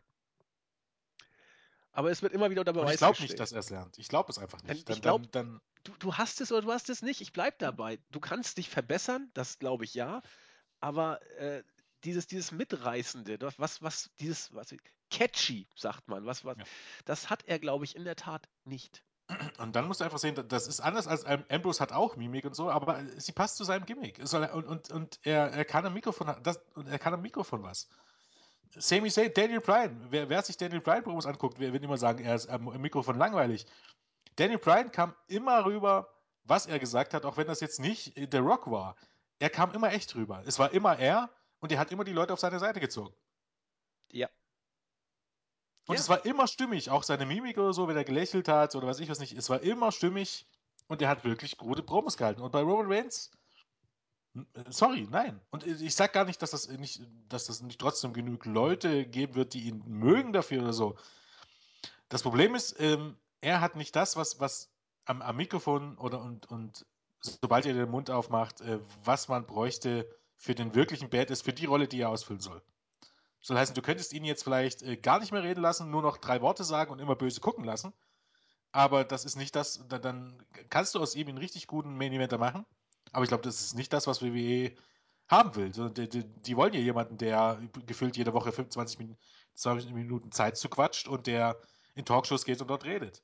Und ich glaube, tatsächlich in Talkshows, wenn er der Privatmensch Roman Reigns ist, ist das nochmal was ganz anderes. Aber wenn er Badass Promos halten soll und dann äh, dieses Gesicht verzieht, sorry, nee, ist einfach nicht. Unterschreibe ich. Und wir haben es ja auch schon, wie gesagt, ein paar Mal charmant angedeutet. Hier wurde es eben wieder mal deutlich, wo das Problem bei Reigns unserer Meinung nach liegt. Und ich glaube, wir sind da auch nicht so allein. Und das ist ja auch nichts äh, jetzt gegen alle Roman Reigns-Fans. Wir, haben nichts gegen Reigns. Äh, Im Ring ist das auch in Ordnung. Aber da liegt die Krux, wenn du, ich kann es nicht mehr hören, Top-Face der Liga sein sollst. Jemand, der die Liga trägt, auf den die Liga baut. Das könnte auf Sicht ein Problem werden. Also ist es ja, ist es ja jetzt schon. Gut, dann war Zeit für die Divas Championship. Charlotte als amtierende Championess, ich sage das Wort einfach mal, gewann gegen Brie Bella via Submission im Figure 8 nach 12,5 Minuten. Ich habe mal geguckt, auf der Startseite waren viele erbost, warum man nicht auf ihrer Abschiedstour Brie Bella den Titel gegeben hat. Sie hat mit viel mehr Herz und Leidenschaft dieses Match gewirkt als die äh, arrogante Charlotte. Das sei gemein. Da müsste ich jetzt eigentlich zu sagen, ja Mensch, dann hat die WWE doch alles richtig gemacht in der Darstellung von Charlotte. Die soll ja arrogant rüberkommen und Brie Bella soll ja als die äh, mit Leidenschaft workende Ehefrau von Daniel Bryan präsentiert werden. Ähm, für, für die meisten stand es doch hier, ich will nicht sagen außer Frage, aber war es doch relativ wahrscheinlich, dass Charlotte dieses Match gewinnen muss. Also das war für mich äh, ein sicherer Tipp, dass ich hier auf Titelverteidigung getippt habe. Ich war einmal dachte ich, oh, vielleicht gibt es ein Upset und man lässt Brie tatsächlich gewinnen.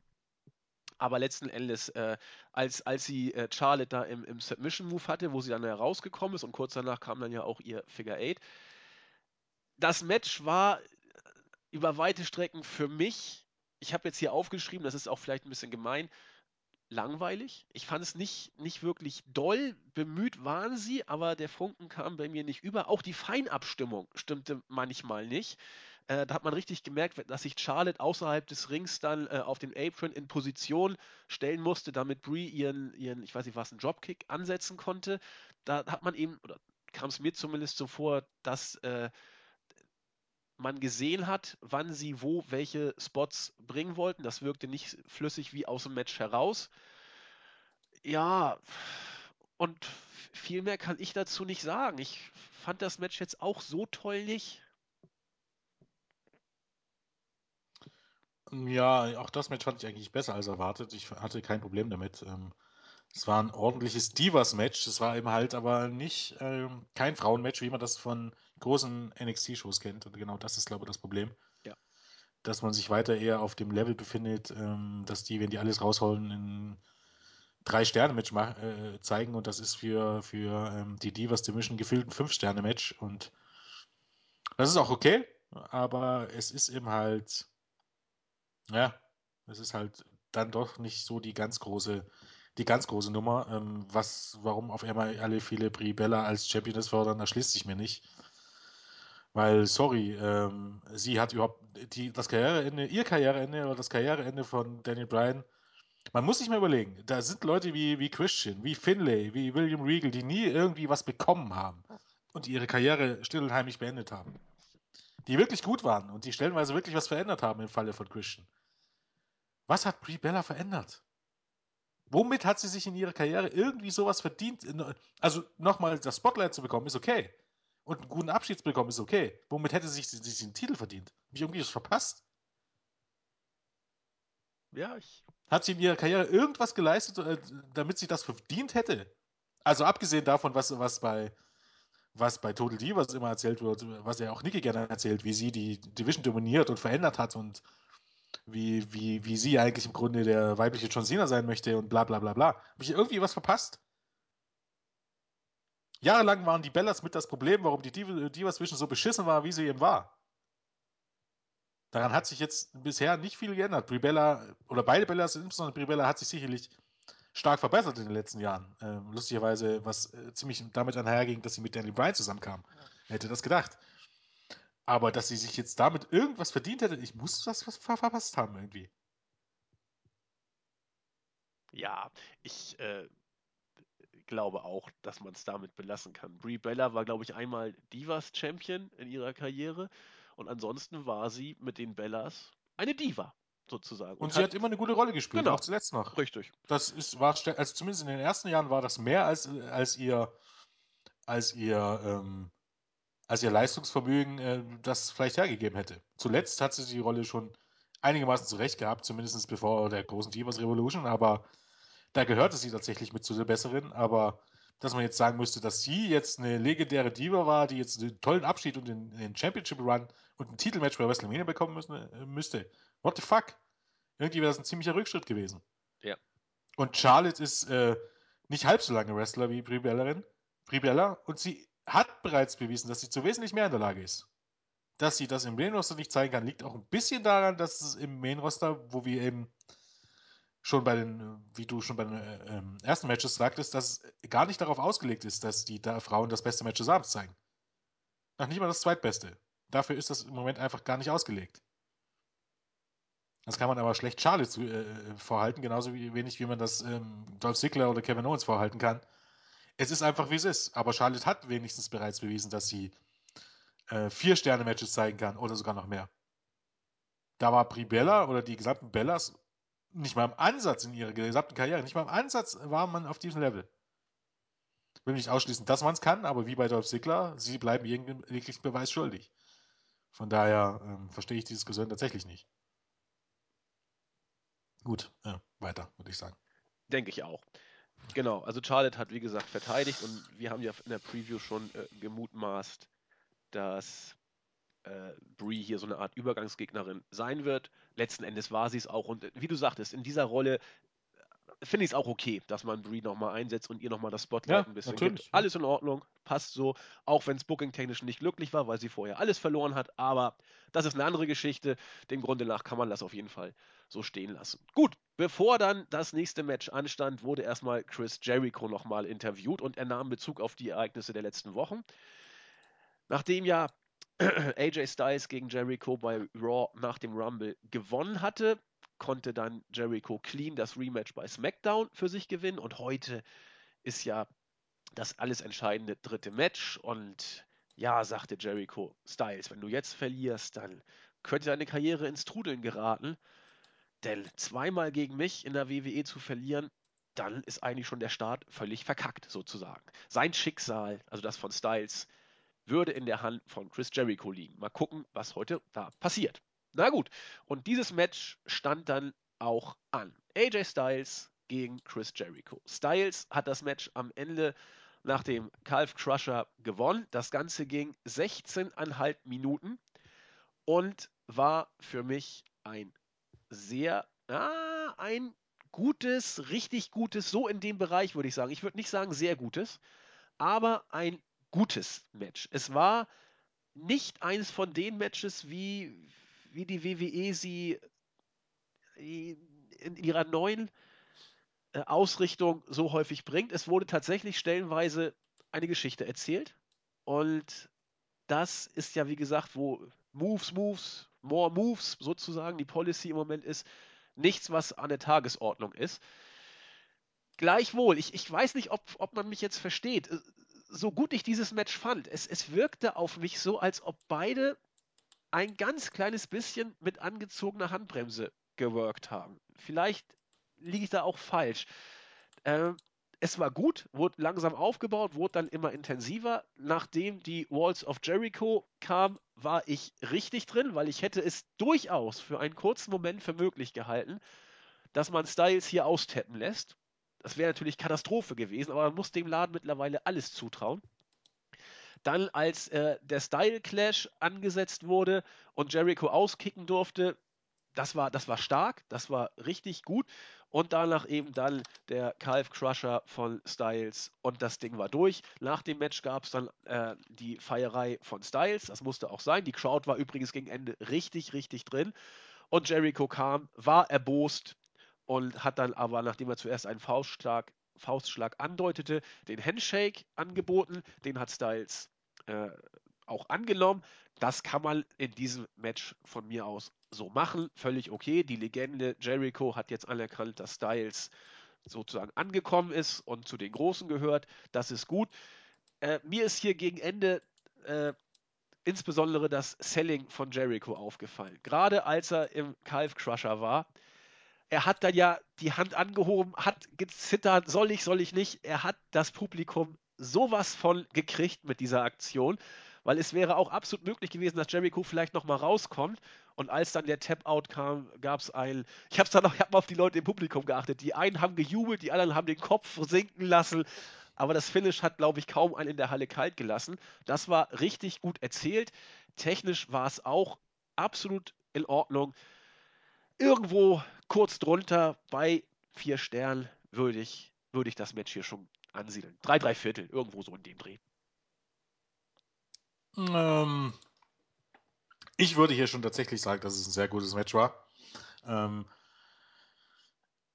manchmal lief es nicht ganz so rund. Also so die richtig, die ganz große Chemie haben die beiden nicht, auch ja. in ihrem dritten Match nicht. Ähm, waren auch ein paar tatsächlich Botches mit dabei, aber man hat eben gesehen, dass ähm, trotz dieser Botches und trotz, dass die Chemie nicht immer stimmte, dass die beiden trotzdem noch in der Lage sind, durch ihre individuelle Klasse ein bärenstarkes Match abzuliefern. Also vor allen Dingen dieser, diese Top Hurricane Runner, die Chris Jericho dann in den, in den ähm, Boston Rap in den, kontern sollte. Ähm, ich glaube, da sollte, das sollte schon ungefähr so laufen, plus Chris Jericho sollte nicht nach vorne fallen, also eine halbe Powerbomb in den Einroller zeigen, weil da hätte sich auch der gute Styles auch sehr gut verletzen können. Ja. Aber jetzt mal davon abgesehen, war das ein richtig starkes Match und ähm, ich habe mir auch tatsächlich die anderen beiden Matches angeguckt. Ähm, eigentlich der wenigen Sachen, die ich gesehen habe in den letzten ähm, Wochen. Und es, für mich war es das beste Match der drei Matches. Und ähm, wie du schon sagtest, das Finish war richtig, richtig äh, stark gemacht. Ähm, der Sieger war natürlich auch absolut richtig und ähm, ich würde dem Match auch tatsächlich schon vier Sterne geben. Ich fand es, wie gesagt, richtig stark. Ähm, ich glaube, ähm, dass es jetzt nicht der ganz große Klassiker mehr wird, hat auch was damit zu tun, dass Chris Jericho dann doch ein bisschen in die Jahre kommt. Ja. Denn in, auch in den letzten Jahren hat er nicht die ganz großen Klassiker abgeliefert, aber er ist natürlich dann für Mitte 40 immer noch auf einem ganz anderen Niveau als viele andere. Also gerade eben, weil er ja auch noch relativ dann äh, Fulltime antritt. Und äh, mir hat es Match richtig gut gefallen, auf jeden Fall. Ja, also da, da sind wir gar nicht weit auseinander. Richtig gut fand ich es auch. Und ob man jetzt drei, drei Viertel, vier oder vier gibt, ist man ja nicht so weit weg.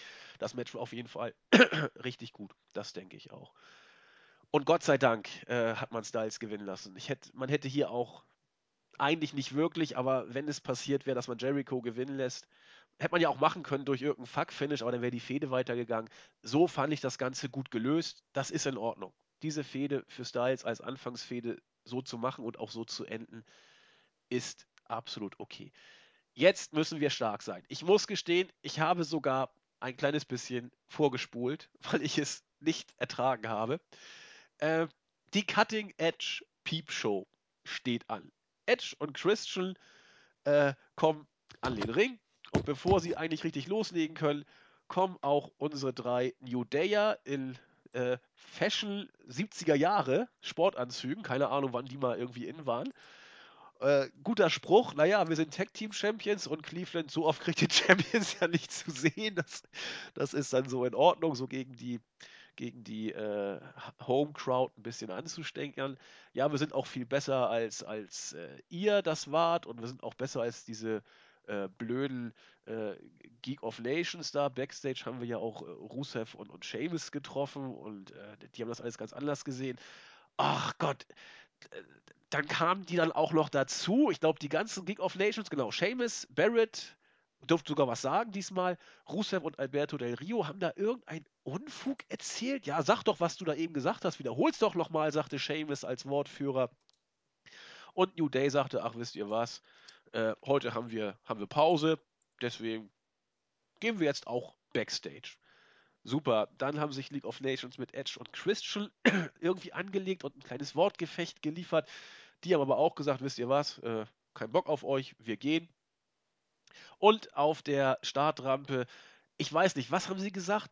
Äh, natürlich alles auf, auf äh, bezogen auf ihre komische neue Show, die danach lief. Äh, Im Ring stehen jetzt irgendwie große Dump-Asses. Ich weiß nicht mehr, was der genaue Wortlaut war. Und das war dann der Knaller. New Day sind fast durchgedreht vor Begeisterungsgekreisch. Ansonsten war die Halle, glaube ich, totenstill. Und Christian schrie dann ganz oft, Watch our show, watch our show. Und ich habe gekotzt. Habe ich irgendwas verpasst bei diesem Segment, Jens, das irgendwie gut, gut war? Oder Nö. Äh, gut. Da bin ich Das war äh, vermutlich, also man könnte sagen, auch mit dem, was danach kam, ich weiß nicht, wie lange das ging, aber ich, wahrscheinlich die größte Frechheit, die ich jemals bei irgendeinem Pay-Per-View gesehen habe. Jawohl. Also das war selbst die 10 Euro nicht wert. Das war selbst Raw nicht wert. Erstens, viele haben mir gesagt, ja, wir werden, das nutzt mal zu, um Enzo Amore und Big Cass reinzubringen, weil sonst macht das äh, Segment ja keinen Sinn. Die haben vollkommen vergessen, dass nach, äh, dass nach dem Pay-Per-View die erste Ausgabe dieser neuen Show mit Edge und Christian auf dem Network lief. Das war der Grund für dieses Segment. Punkt. Aus. Mehr, mehr Gründe gab es nicht. Das war von Anfang an klar. Im Grunde, dass das im Grunde gar nichts war, dass alle aussahen wie Geeks. Ich, ich weiß nicht, ob das jetzt eine, so eine Fehde. Ich könnte mir vorstellen, dass es jetzt im Match League of Nations gegen New Day bei WrestleMania gibt. Hurra. Äh, bin ich mir jetzt sogar relativ sicher, dass es darauf jetzt hinauslaufen wird. Und dass die New Day im Zuge dessen zu, zu Faces turnen werden. Mm, das war gar nichts.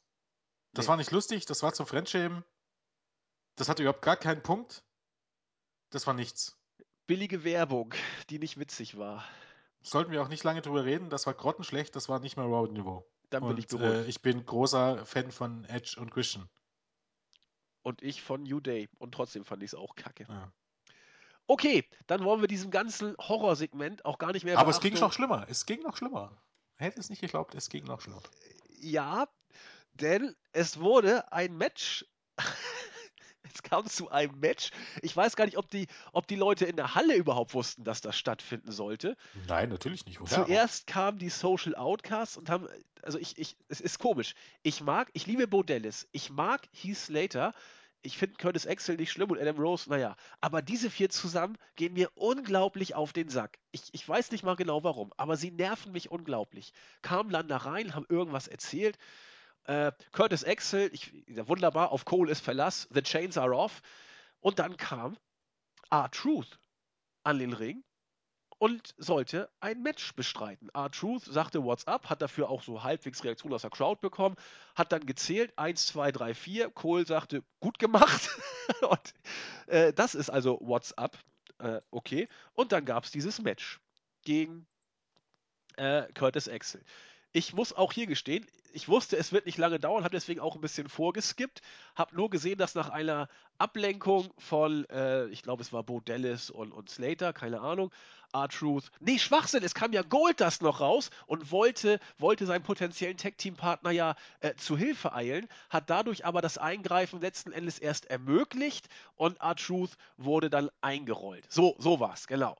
Und äh, dadurch haben sich die Social Outcasts äh, sehr gefreut und das Weite gesucht.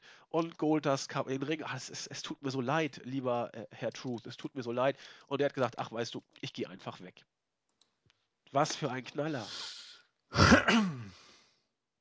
Ja, mir fällt dazu nichts mehr ein. Ich meine, ich fand das eine absolute Frechheit für das zahlende Publikum. Ähm, ich bin der Meinung, dass sowas einfach ein Schlag ins Gesicht auch für die zahlenden Kunden sind. Ähm, es ist eine eine Sache, drei Stunden zu haben und die irgendwie füllen zu müssen jede Woche und das bei, bei Raw zu bringen. Das ist die eine Sache. Das finde ich schon frech genug, um ehrlich zu sein. So ein Kack. Bei Pay-Per-View finde ich das noch viel frecher. Vor allen Dingen, wenn der Main Event dann, wir kommen ja gleich drauf, noch für mein Dafürhalten viel zu kurz ist und die Show 13 Minuten zu Ende geht. Ich bin mir sicher, dass das war auch nicht geplant. Das hätte man von mir in die Pre-Show stecken können. Das in die Pre-Show zu stecken und dafür, dass das Two out of Three Falls Match ähm, in dem Main Event und dann wäre man auch ungefähr auf drei Stunden gekommen. Äh, man muss ja auch sagen, dass das Ganze, es gibt kaum noch ein Land, wo die Shows als Pay-Per-Views laufen. Das soll heißen, WWE könnte auch überziehen. Wenn man also ähm, den Stairdown nach dem Main Event äh, nur auf dem Network gebracht hätte und nicht mehr auf dem Pay-Per-View, hätte das keine Sau gejuckt. Man scheißt ja eh auf die Pay-Per-View-Kunden, hätte man eh sagen können, hätte euch mal das Network geholt. Ähm, es gibt also keinen Grund, äh, wesentlich früher aufhören zu müssen. Und für mich war das ganz klar Zeitschinden.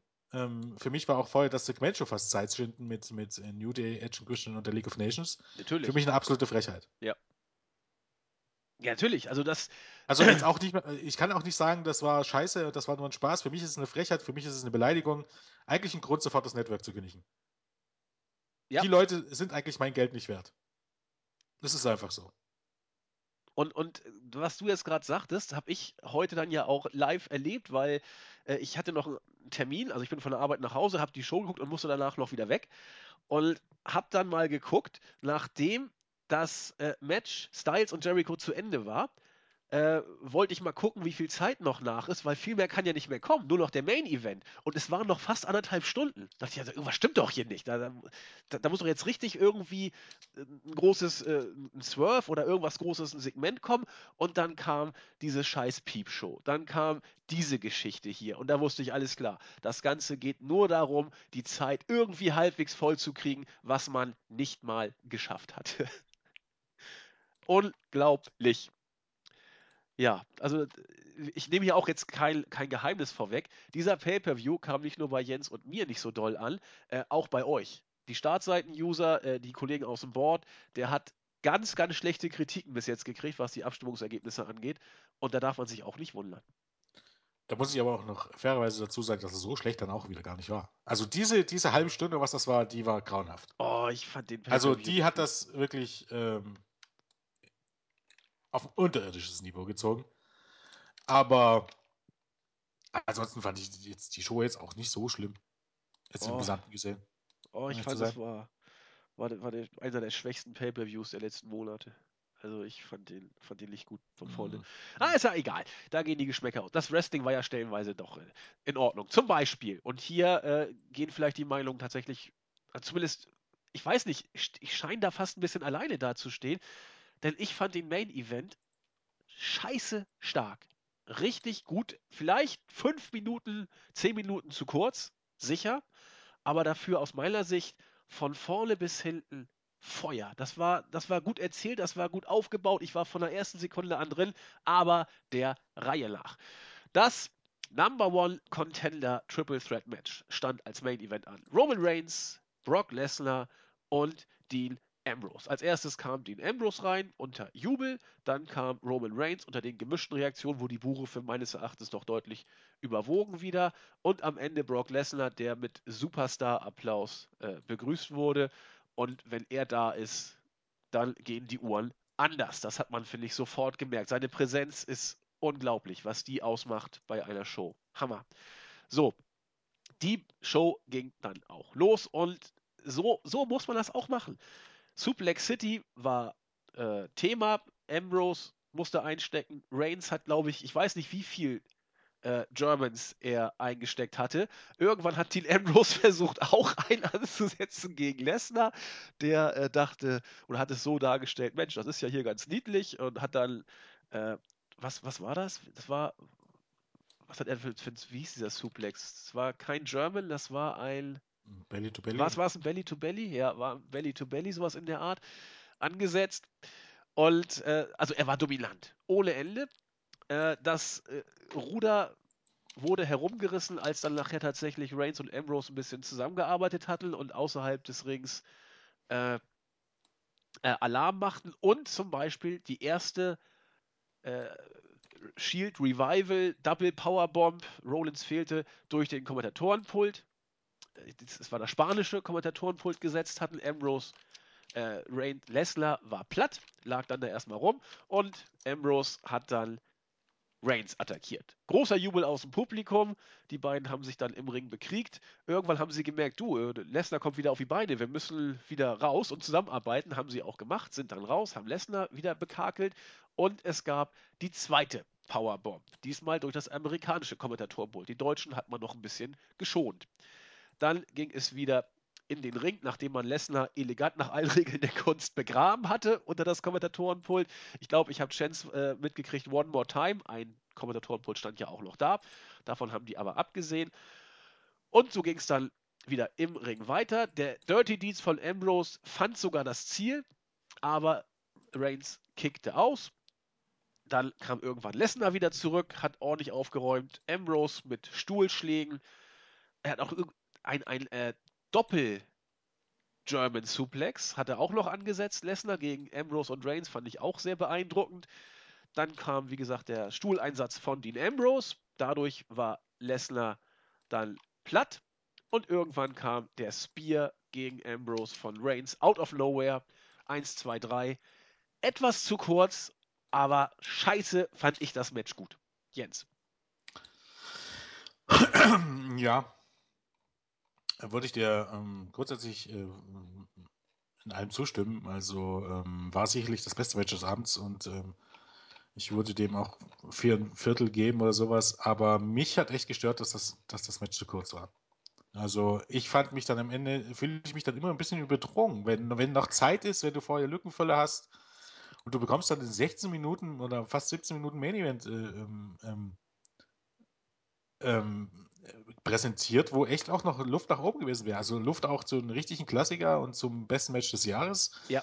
Und das wird dir dann einfach genommen für, für nichts und wieder nichts, weil die Leute nicht in der Lage sind, äh, ihre Zeit ordentlich äh, ähm, zu planen. Das ist ähm, für mich unverständlich, aber natürlich war das Match bärenstark und natürlich hatte man richtig gute Spots, eben ähm, zum einen den ja, angedeuteten Turn von Ambrose, dann die Zusammenarbeit von Ambrose gegen, gegen Lesnar, man hatte hier auch tatsächlich mal eine Story, weil eben Lesnar der, der Dominante war, der eigentlich die anderen beiden hat fast chancenlos ausgesehen ähm, lassen und ähm, dementsprechend haben die beiden sich zusammengetan, um ihn auszuschalten, aber selbst das konnte das Biest nicht stoppen und äh, wie gesagt, dieser Tendenz zum Hildern von Ambrose mit dem äh, Low Blow und ähm, jetzt hier mit den Stuhlschlägen.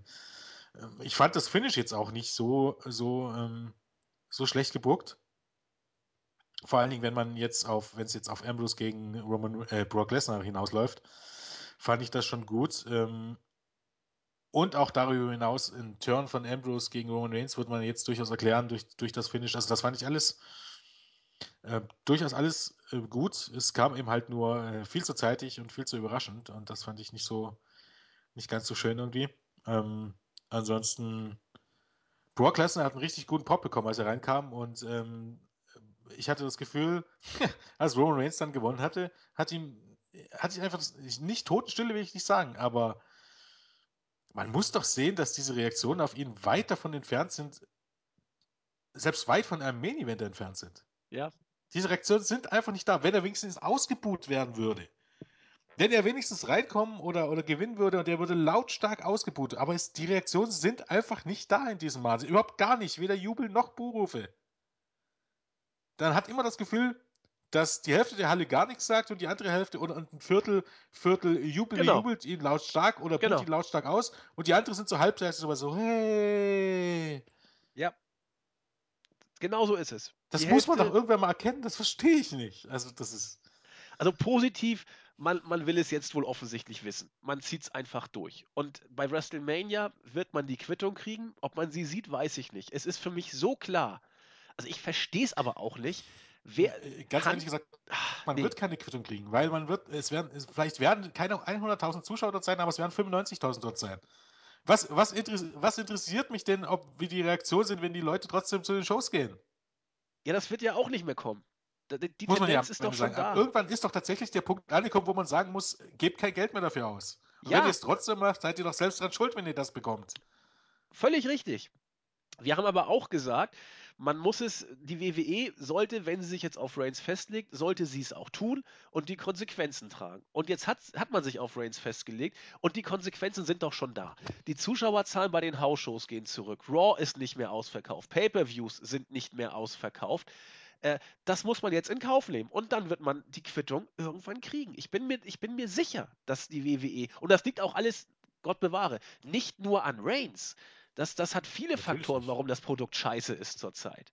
Also Ra- an Reigns liegt das. äh, Das Ja. Problem liegt an Reigns überhaupt gar nicht. Das Problem Richtig. liegt einfach. äh, Es liegt noch nicht mal daran, dass man ihn pusht und dass er nicht ober ist. Also Da gibt es noch ganz andere Probleme. Exakt.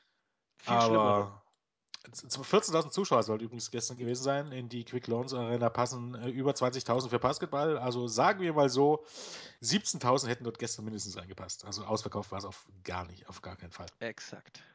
So sieht's aus. Ähm,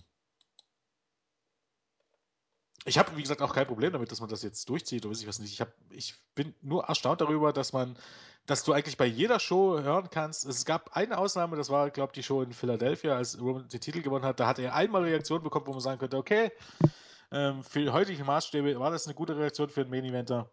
Aber ansonsten bekommt Reigns diese Reaktion nicht. Egal, wo er auftritt, egal, ob er gewinnt, ob er verliert. Er bekommt nicht mal genügend Buhrufe, dass er sagen könnte, er, er, er spaltet die, die Fans so, wie es John Cena äh, so oft getan hat. Das ist einfach nicht der Fall. Die Hälfte der Leute hat man immer das Gefühl, interessieren sich nicht für ihn. Und, und da muss man doch einfach mal auf den, auf den Trichter kommen. Also ich verstehe nicht, nach welchen Kriterien da denn gegangen wird. Ja, ich, ich weiß es auch nicht. Und sei es trotz, dass man es jetzt durchzieht, wir wollen's und deswegen muss es auch so sein. Halte ich bei Vince auch für wahrscheinlich. Oder für möglich, sagen wir es mal so, für möglich. Er hat ihn ausgesucht, deswegen muss das auch so sein. Und das wird so lange so sein, bis Vince sagt, Roman, du hast mich enttäuscht, ich habe so viel Hoffnung auf dich gesetzt, bla bla bla, und dann ist Reigns der Schuldige und wird zum Sündenbock. So wird es irgendwann kommen. Wir werden es erleben. glaube, tatsächlich im Heel-Turn hätte ihn äh, wesentlich besser getan. Und zwar schon bei der Survivor Series und nicht, nicht irgendwie nach Mania oder überhaupt gar nicht. Ich glaube, das hätte we- ihm wesentlich besser getan und man hätte eben halt einfach andere Leute in diese Babyface. Hätte man es halt mit den Ambrose versuchen müssen oder hätte man halt Sami Zayn und Finn Balor mal viel eher hochholen müssen und hätte es hätte mit diesen gehen müssen. Aber Ja. äh, Hätte, hätte, Fahrradkette. Nicht, ist, ja. Ja, es ist scheiße. Also, der, der Turn von Reigns wird vielleicht irgendwann nochmal kommen. Ob es dann was bringt, wird man sehen. Aber im Moment ist es so, wie wir es äh, gedacht haben. Man wird mit Reigns zu Mania gehen und es, es, man, man muss doch nur wirklich kein Nostradamus sein, um zu wissen, was bei Mania passiert. Mania ist Smart Mark Land. Reigns wird, da wird er Reaktion kriegen und er wird ausgebuht werden ohne Ende und Hunter wird sich bejubeln lassen. Ich weiß gar nicht, ob die Smarks Hunter sogar bejubeln werden. Das weiß ich gar nicht. Vielleicht sagen Doch, sie auch, Hunter sicher, fickt dich doch auch. Nein, weil einen Tag vorher wird er sich für NXT feiern lassen und das wären die, das sind die gleichen Leute. Ja, stimmt. Das, das Ja, stimmt. dementsprechend. Wobei, wie gesagt, das ist, für mich ist es mittlerweile eigentlich, ich weiß nicht, wenn es irgendwie helfen würde, würde ich den Main Event glatt ausschalten und, und boykottieren. Weil bei allem Respekt, äh, für mich gibt es keinen Grund, Hunter zu bejubeln. Nee, für mich Bin auch ich in nicht. dieser Rolle. Überhaupt gar nicht. Das, das, das, das finde ich sogar dann, dann unfair Reigns gegenüber. Ja, das meine ich. Das meine ich. Und das, das, Hunter weiß doch, was er da macht. Hunter will die, die, die Pops kriegen. Er will sie haben bei Mania. Das verstehe ich nicht. Das also, nee. Egal. Wir werden über Mania sprechen, wenn es soweit ist. Und das Tolle ist ja, morgen bei der Review geht die Road ja schon in die entscheidende oder auf die Zielgerade, kann man sagen. Ja, noch nicht ganz, aber ja, das ist schon, Doch, eigentlich doch, doch. ist das jetzt schon die entscheidende Phase. Ja, also. muss, man, muss man schon so sehen. Gut, damit ist der. Ach ja, Hunter kam natürlich persönlich auch noch raus, äh, hat noch ein bisschen böse geguckt. Segment, das ich auch ziemlich langweilig fand, dann beide zum Mania-Logo geguckt und Drain sagte: Ja, ja, jetzt, äh, jetzt geht's los. Ja, gut, hat keinen mehr interessiert und mehr war da auch nicht. Dann ist auch mein Stream abgekackt, von daher. Ich glaube, ich habe auch nichts mehr verpasst, oder? Nein, ich, man muss aber auch jetzt auch fairerweise sagen, es wurde sich früher immer so über The Rock aufgeregt, der Champion, der nie da ist, oder Brock Lesnar, der Champion, der nie da ist. Warum sagt das niemand zu Triple H? Was hat er in Ja. den letzten Wochen seit seinem Titelgewinn eigentlich überhaupt vollbracht? Äh, Er, nicht, er, war, er wurde nicht mehr wirklich als Champion promotet. nee, er kommt ja auch immer im Anzug, wenn er mit dem Gürtel rauskommt. Er wird als Authority-Figur dargestellt, nicht als Worker sozusagen. Und es wird ja auch gesagt, der Gewinner tritt bei Triple H an, was schon impliziert, er wird definitiv nicht vorher in den Ring steigen oder Natürlich, seinen das Titel war mir von verteidigen. vornherein klar. Um Gottes Willen. Nein, natürlich, klar, Logo, Das aber das wird ja auch so, so dargestellt. Ne? Nach dem Rumble war klar, äh, dass Reigns, äh, dass, dass das Hunter seinen Titel nicht verteidigen wird. Ja. Fighting Champion.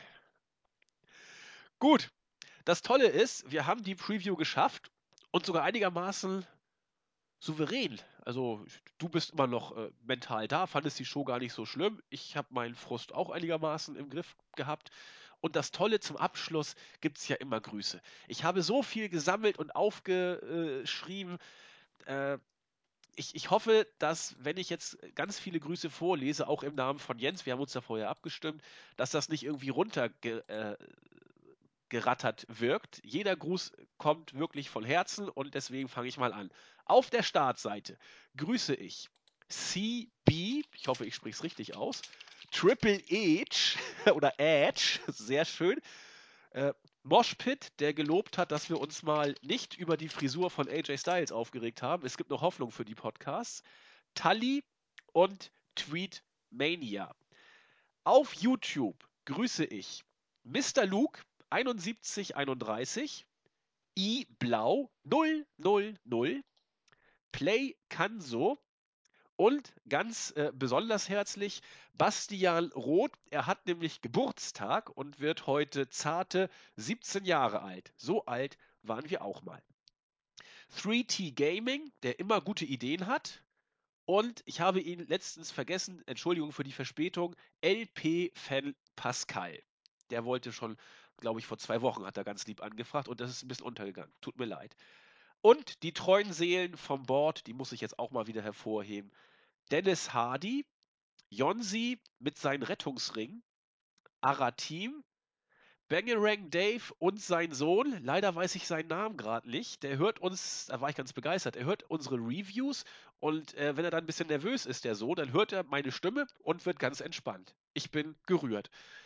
Äh, Lupo, äh, Lapaka, Hausi, Red Dragon, Bobby Slake, Damon Brandt, Peace Walker und Go to Sleep, die immer ganz, ganz viel auf dem Board auch unter unsere Review schreiben. Herzliche Grüße und vielen Dank, dass ihr